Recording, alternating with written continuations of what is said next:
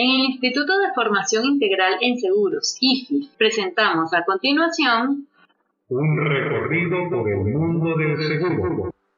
Un recorrido por el mundo del seguro es una difusión aprobada por la Superintendencia de Seguros y Reaseguros de la República de Panamá.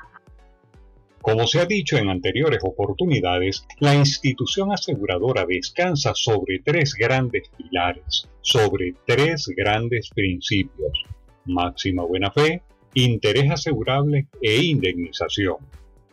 En esta oportunidad abordaremos el tema correspondiente a el principio de indemnización.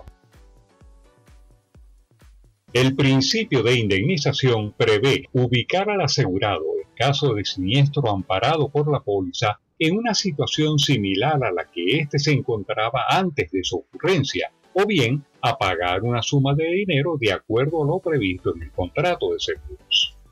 En el Instituto de Formación Integral en Seguros, IFIS, partimos de la premisa de que nuestros clientes, aliados y público en general tengan una visión amplia de las repercusiones que se pueden presentar al momento de la ocurrencia de un siniestro, así como que estén al tanto de las diversas situaciones en torno a las indemnizaciones por los daños reclamados. Las formas de indemnizar que tiene el asegurador para ejercer su obligación en caso de siniestro son, primero, pagar en efectivo el monto de los daños experimentados o cantidad estipulada en la póliza. En segundo término, reparar los daños, pérdidas o perjuicios como consecuencia del siniestro. O, en tercer término, reponer los bienes afectados por el siniestro. En todo caso, la forma de indemnizar es elegida por el asegurador, en virtud de que lo que se pretende es cumplir con el objetivo de este principio, lo que se traduce en que el asegurado no reciba más pero tampoco menos de lo que le corresponda como justa garantía indemnizatoria en razón del contrato suscrito. En el caso de los seguros sobre bienes patrimoniales, la determinación del importe de los daños o perjuicios experimentados por el asegurado se atenderá al valor del interés asegurado en el momento inmediatamente anterior a la ocurrencia del siniestro basándonos en el hecho de que el asegurado reciba en caso de siniestro lo que en justicia le corresponda, el principio de indemnización prevé una serie de mecanismos de control de la siniestralidad, tal como, primero, el deducible, el cual es un monto o un porcentaje que, al momento de un siniestro, siempre estará a cargo del asegurado y que se puede dar en los seguros como los de automóvil, salud, seguros de ingeniería, entre otros. El deducible puede ser aplicado sobre la suma asegurada o sobre el importe del siniestro reclamado, situación esta que se estipula en el cuadro de la póliza. En segundo término tenemos la franquicia, que es un monto o un porcentaje a partir del cual al momento de un siniestro el asegurador pagará la totalidad de la pérdida. Esto se traduce en que si el importe de los daños o pérdidas es igual o inferior a la franquicia convenida en el contrato, tal monto estará a cuenta del asegurado, quedando en consecuencia el asegurador relevado de su obligación indemnizatoria. Normalmente la franquicia se aplica hoy en día en los seguros marítimos. En tercer término tenemos el coaseguro, que se da este nombre a la concurrencia de dos o más aseguradores en la cobertura de un mismo riesgo. Cuando un interés estuviese asegurado contra los mismos riesgos por dos o más empresas de seguros, el tomador, el asegurado o el beneficiario estará obligado a poner en conocimiento de esa circunstancia a todas las empresas de seguros al momento de la presentación de los documentos solicitados para la tramitación del siniestro con indicación de el nombre de cada una de ellas y número y periodo de vigencia de cada póliza. Las empresas de seguros concurrirán en la indemnización en la proporción a la suma propia asegurada sin que pueda superarse la cuantía del daño. En cuarto término tenemos el sobreseguro, que es la situación mediante la cual la suma asegurada es superior al valor de los bienes que se han amparado en el contrato de seguro.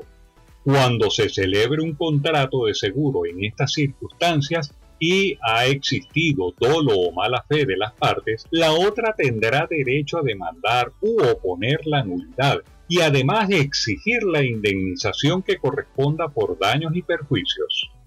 El asegurado que haya caído en esta situación resulta perjudicado, ya que durante el tiempo que ha estado sobreasegurado, ha estado pagando una prima superior a la que le correspondía para el bien que se estaba protegiendo.